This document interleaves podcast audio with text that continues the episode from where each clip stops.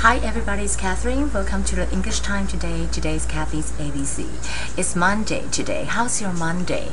Well, mine is a little bit I feel a little bit under the weather, but you know there's a lot of things going on today. So I would like to talk about the English time for today. I started with the vocabularies because the vocabularies for today is a Gaddafi, Gaddafi, because the breaking news uh, for CNN headlines and even in China or Taiwan, they will talk about the uh, international news is that the Gaddafi regime will be overthrown and which will last for 42 years now, but it will probably be overthrown by the rebels. So I started with some, some of the uh, vocabularies that you can understand. Gaddafi, Gaddafi 就是格达费，Gaddafi。and Libyan rebels 就是说利比亚的叛军，而现在是利比亚叛军要推翻 overthrow Gaddafi，所以这是 Libyan rebels。Tripoli 是利比亚的首都迪利波利，那么现在在激战的当中，就是在首都的迪利波利。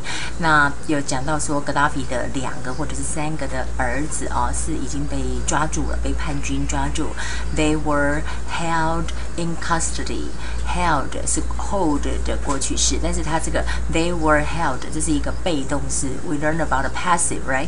这是一个被动语句，他们被监管。好，在啊迪利波里。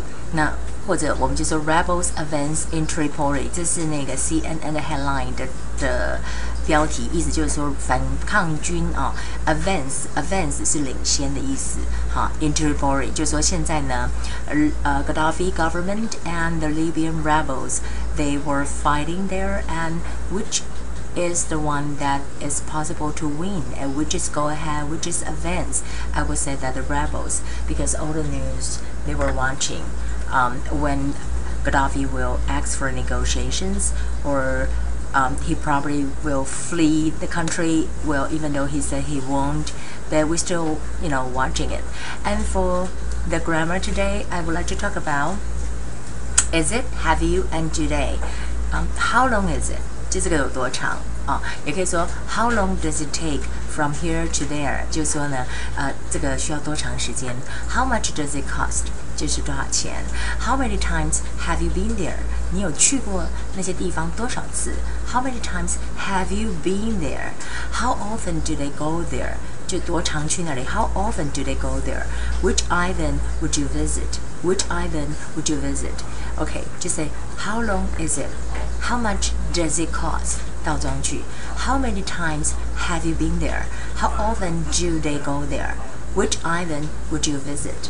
And for the vocabulary today is really up to the news. Gaddafi, Libyan rebels, Tripoli, custody, be held in custody. Rebels advanced in Tripoli. Okay, that would be the English time for today. It's a short time and short lesson because I'm going to be go on the air. I'll see you guys again tomorrow. Bye.